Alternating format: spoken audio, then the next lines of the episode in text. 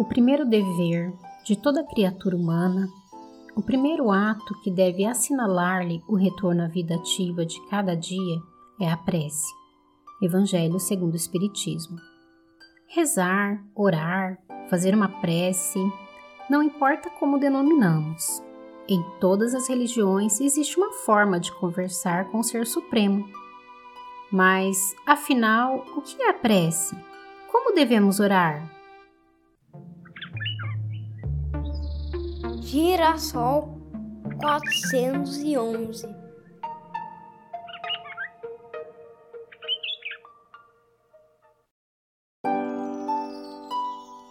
Certa vez, numa reunião, eu fui convidado a fazer a prece final.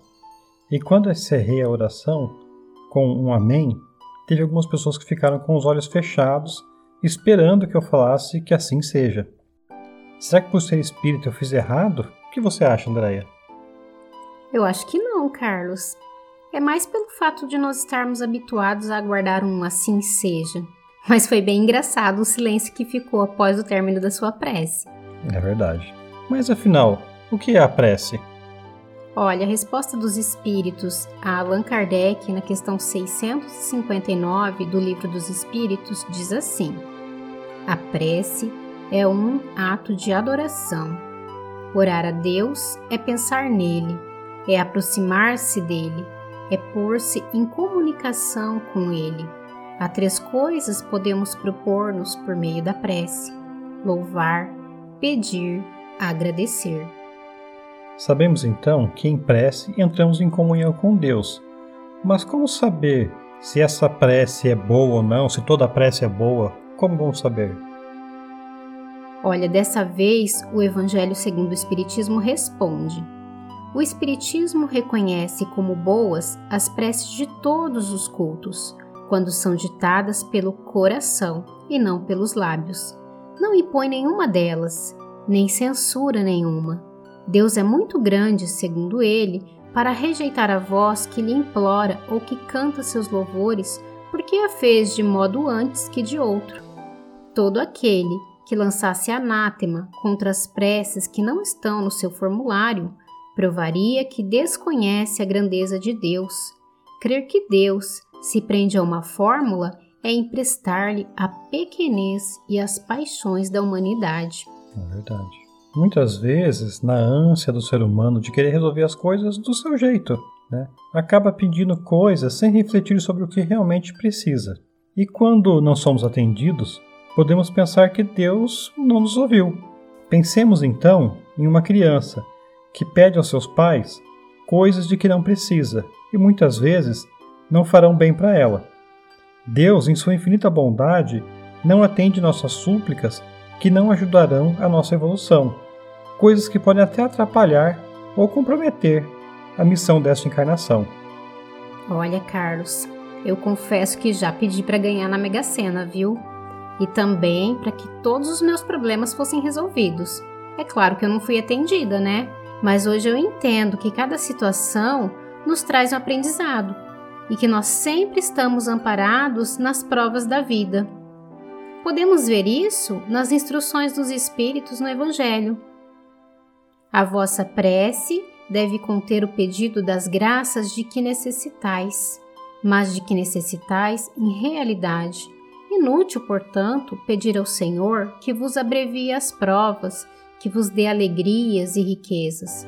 Rogai-lhe que vos conceda os bens mais preciosos da paciência, da resignação e da fé. É, pedir o que realmente precisa, né? Pensar bem antes de pedir. Mas quando eu penso numa prece, eu imagino uma conversa com Deus, né? Com Jesus, com a espiritualidade. Só que essa comunicação se dá por meio de vibrações, e através dela nos comunicamos com todos os seres do nosso universo.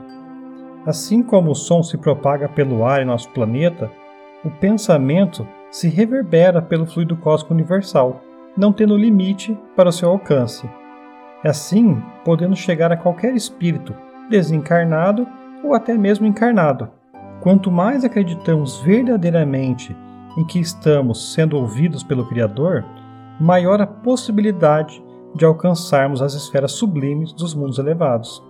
Também nas obras espíritas, vemos que, ao adquirir o hábito de orar, nós temos um poder de criar um campo positivo ao redor de nós. E quem ora se transforma em um foco irradiador de energias salutares que vão beneficiar a si mesmo e a quem se encontra em seu campo de ação. Então vamos agora escutar uma reflexão do Zé Antônio falando sobre o mecanismo da oração.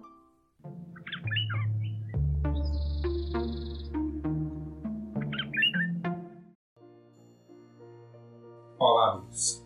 No nosso encontro de hoje, nós vamos refletir sobre o momento de auxílio espiritual que André Luiz, o Espírito, através da mediunidade de Chico Xavier, nos apresenta no seu livro Ação e Reação, onde vários benfeitores passam-lhes orientações sobre atendimentos, entre eles Aulos, neste momento da nossa reflexão, Silas, em que eles vão atender um caso muito delicado de uma mulher poliana, muito pobre, numa região miserável, campestre, passando por dificuldades, cuidando de um filhinho idiota, numa situação de expiação profunda, os dois vivendo uma redenção bastante difícil.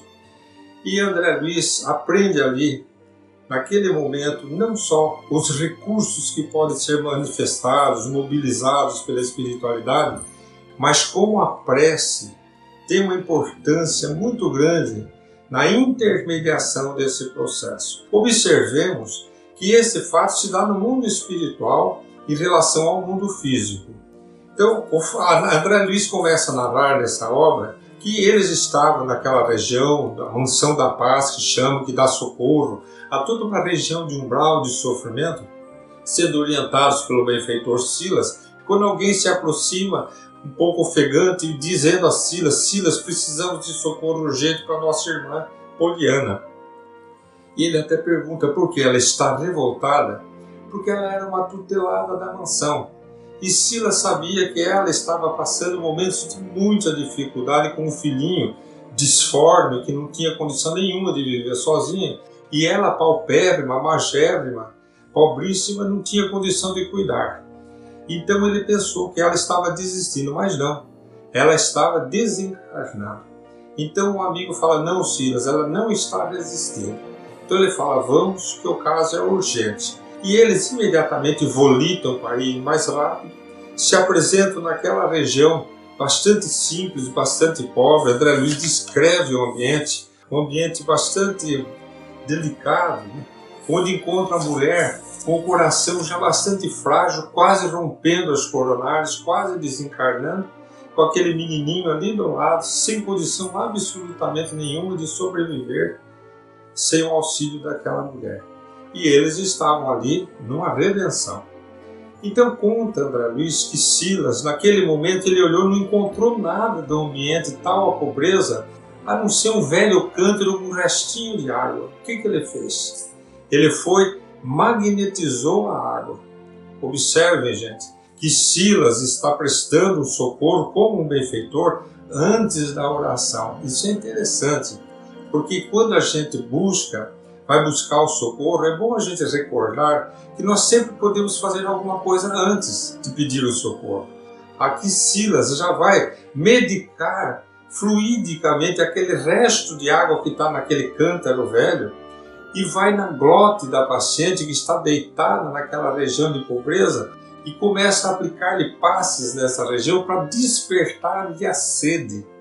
Ela, naquela fraqueza do coração, nos seus últimos momentos, ela sente a sede, busca o cântaro, toma, sorve aquela água, se sente um pouco mais fortalecida e se acalma. Ela estava extremamente angustiada, o que para problemas cardíacos é pior. Ela sentia que estava desencarnando, ficava angustiada por ver que ia deixar o filho sozinho piorava o seu estado físico e mais acelerava o processo da ruptura das suas coronárias. Naquele momento, Silas interrompe esse processo e começa a pensar onde iria buscar o socorro. Imediatamente ele comenta: aqui na região não há ninguém com quem nós possamos contar. Então, o primeiro socorro que Silas buscaria seria entre os encarnados. Ele mandaria alguém da sua equipe para ir inspirar alguém para vir ali na casa ver se precisaria de socorro. Assim que trabalha a espiritualidade. Sem a gente perceber, alguém liga para a gente, alguém passa na vida da gente, alguém tem vontade de conversar com a gente e é alguém que está sendo orientado por um benfeitor para nos encaminhar, para nos ajudar. Ali não tinha. Então Silas vai recorrer a uma prece. Olha que interessante a prece de Silas. Ele começa dirigindo-se ao Pai, dizendo assim: Pai de infinita bondade, tu que dás provimento às necessidades do verme, aparentemente esquecido no ventre do solo, que vestes a flor anônima, perfumando-lhe a contextura, muitas vezes a flor sobre a lama do charco, desce, Pai, com passivo olhar sobre nós, que nos tresmalhamos à distância do teu amor. Nesse momento, Silas está elevando o seu pensamento, porque ele está buscando a sintonia de planos mais elevados. Ele precisa de um auxílio de planos mais elevados. Então ele começa a buscar o Criador, se colocando na condição de submissão. E diz André Luiz aqui na sequência que nesse momento acontece o seguinte: azulinhas cintilações nimbavam-lhe a cabeça durante o início da prece. Então, à medida que ele começa a orar, ele muda o tônus vibratório, ele entra numa nova sintonia, ele emite seu pensamento com uma força que é promovida pela sua emoção, pela sua vontade, pelo seu desejo de ajudar. Tudo isso é o poder da prece. E aí ele começa a interceder por Poliana, porque ela é uma devedora ela está desencarnando. E em vez de ele pedir que ela desencarne se livre daquele sofrimento, ele vai pedir ao Pai que dê-lhe força para continuar a luta na Terra, que é ali que ela está se iluminando. É na luta e não é na, na desistência da luta e nem no deixar a luta. Isso é importante a gente compreender. Então ele diz assim: Pai, em particular, compadece da nossa Poliana ela não é mais, Senhor, aquela mulher sequiosa de aventura, de ouro, disposta a lançar lodo e treva no caminho dos semelhantes, mas sim pobre mãe fatigada, reclamando novas forças para a renúncia. Então ele começa a pedir novas forças para Poliana que está em redenção junto do seu filho em débito. Ela não é mais aquela moça vaidosa, pai, que tripudiava nos tormentos do próximo mas triste mendiga, anulada para o trabalho, que soluça de porta em porta, esmolando pão, com que deve sustentar o torturado filhinho de sua dor e nutrir a sua própria vida. Ó oh, Pai, não a deixes perder agora a bênção do corpo, na senda redentora onde se arrasta. Olha que prece interessante. Ele está pedindo para Deus dar força para continuar sofrendo se a gente for analisar de forma singela, seria isso: Pai, dai-me força para continuar meu padecimento? Não, para continuar minha redenção.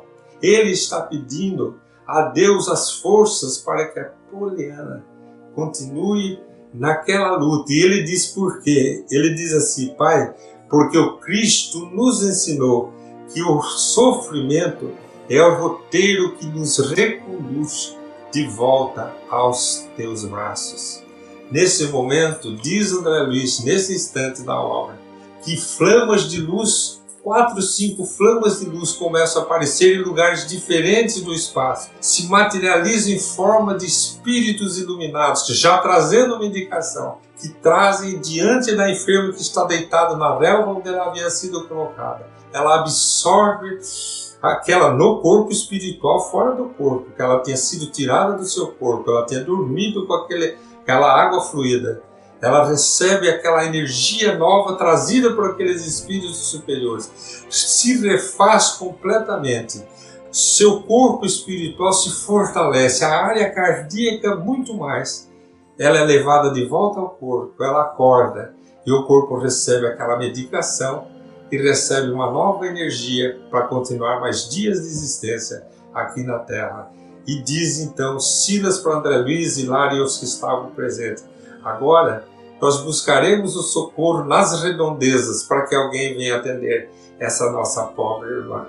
Através de uma prece, todo esse socorro foi possível, levando, mudando o tônus mental, buscando o Pai, pedindo auxílio, chegando ao auxílio, entendendo o motivo da prece, sabendo orar, sabendo pelo que orar, orar pelo que é certo. E o certo era pedir as forças para aquela mulher continuar as provas de iluminação para ela e seu abençoado filho. Guardemos essa reflexão hoje.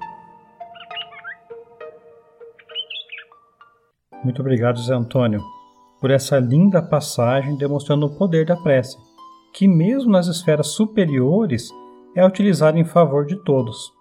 E se você gostou dessa mensagem do Dr. José Antônio Vieira de Paula, vai lá no YouTube dele, que tem várias histórias e reflexões bem interessantes. Isso mesmo, inclusive todo sábado tem vídeos novos. Bom, agora nós estamos chegando perto do fim e destacaremos algumas dicas para orar. A primeira é orar em secreto. No dia a dia, nós devemos nos recolher em nosso íntimo para facilitar a nossa concentração e comunhão com Deus. Por isso, não precisamos de um lugar especial para a prece. A segunda dica é uma oração simples, sem excesso de palavras. Nós devemos ser objetivos e sinceros. A terceira, a oração deve falar ao coração e não apenas uma repetição de palavras. A quarta, a oração coletiva deve ser inteligível, porque as palavras usadas precisam fazer sentido para nós. Que interessante, né? Porque Deus vê o nosso coração, não importa que palavras estamos preferindo, mas Ele vai conseguir perceber o que realmente estamos sentindo e o que realmente gostaríamos de passar. Se você está nos ouvindo por um serviço de streaming ou um aplicativo de música, seja pelo Spotify, Deezer, Apple Podcast ou qualquer outro por aí, nós também temos uma página no Facebook e no Instagram. Pode nos seguir por lá também. Agradecemos a todos pela atenção e vamos encerrar o programa com uma oração que Jesus nos ensinou. Essa oração dominical, ou o Pai Nosso, que nos foi deixada o mais perfeito modelo de concisão. Ela resume todos os deveres do homem para com Deus, para consigo mesmo e para com o próximo, de acordo com Kardec. Inclusive no Evangelho, na coletânea de preces, os espíritos pediram para que Kardec colocasse o Pai Nosso como a primeira oração, justamente por ser o modelo. Isso mesmo. Então vamos, como humildes trabalhadores, pedir autorização dos benfeitores espirituais que conduzem este trabalho de divulgação da doutrina espírita, que juntos, com todo aquele que estiver nos ouvindo, possamos nos aproximar do Criador por meio do amoroso Mestre Jesus e seu modelo de oração. Pai nosso que estais no céu, santificado seja o teu nome, venha a nós o teu reino, seja feita a tua vontade, assim na terra como nos céus. O pão nosso de cada dia nos dai hoje. Perdoai as nossas ofensas, assim como nós perdoamos a quem nos tem ofendido e não nos deixeis cair em tentação, mas livrai-nos do mal. Assim seja. Assim seja. Girassol 411